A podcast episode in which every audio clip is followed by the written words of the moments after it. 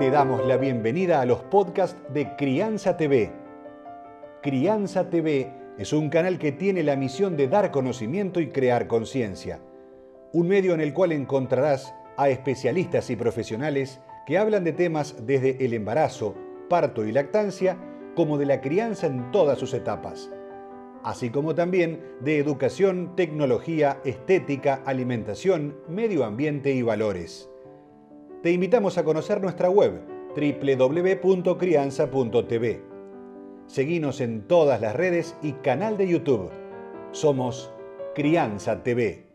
Porque vos hablás muy bien de nosotros ser los mentores. Me encantó ese lugar que me diste, pero ¿de qué manera? Informándonos y llevándolo como una educación. Ah, vos contás muy bien el relato de cuando mamá y papá te dejaron ir a la escuela sola, solo, te dijeron cruzar la calle, mira para los lados, no hables con personas desconocidas, no le entregues la llave a nadie. Y esto llevarlo a la vida virtual, ¿no? Empezar a integrar el peligro de, perdón, vida virtual no, vida digital, me estoy corrigiendo, este, a nuestros hijos. Y cuando me lo, me lo presentaste esta mirada, digo, wow, no lo pensé así, me daba miedo. ¿Cómo le explico si yo no entiendo? Y e, es un gran desafío. Lo que pasa que e, e, esto que yo hago, que es hablar de crianza digital, está envuelto en un tema mucho más grande, que es una revolución educativa enorme, que es la idea de que la educación no se trata de compartir conocimientos. O sea, eh, históricamente, digamos, la, educación viene replanteándose esto, hace muchos años, digamos, no sé, De Wolf fue escrita en la década del 70, si no me equivoco, y ya se estaba hablando de esto de que es lo único que hacía la escuela era darte información, y es algo que ya viene pasando hace rato por todo lo que es la vida contemporánea, pero con lo que pasó los últimos 20 años en la, industria tecnológica, o sea, con la revolución digital, centrar la educación y pensar que nuestra única forma de ocupar un lugar de educador y de crianza, sea porque sabemos algo que quien nos escucha no sabe, mm. es ridículo. Y, obviamente, como nos toca estar en el medio de esta transición, no, nos cuesta, ¿no? Porque históricamente es como que, ¿cómo voy a parar en el aula si no sé, si yo no sé algo que el que me está escuchando no sabe? Tipo, cuando mi viejo me decía a mí, cuando vayas al boliche A o B, yo sabía que él ya había ido al boliche y yo no. Había, una, había, había ahí algo muy instalado que era su experiencia y su conocimiento.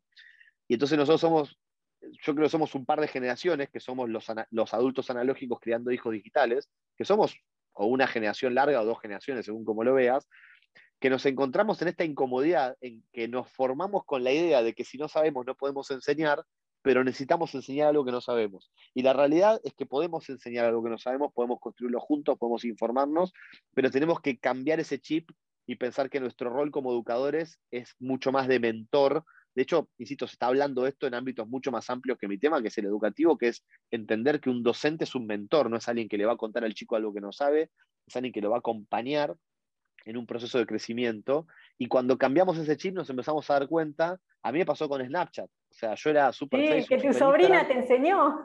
Claro, eh, y cuando salió cuando salió Snapchat, yo me acuerdo que me instalé Snapchat, porque en los colegios nos hablaban de Snapchat, y como yo trabajo esto, dije, no puedo no saber lo que está pasando con los chicos, y me lo bajé y me espanté. Yo me acuerdo de la sensación de decir, ¿dónde está el menú? Porque no, vieron que no tiene un menú, ahora las aplicaciones no tienen menú, como que haces clic acá en este, como ves el dedo así, te aparece un menú. ¿Y cómo sabía yo?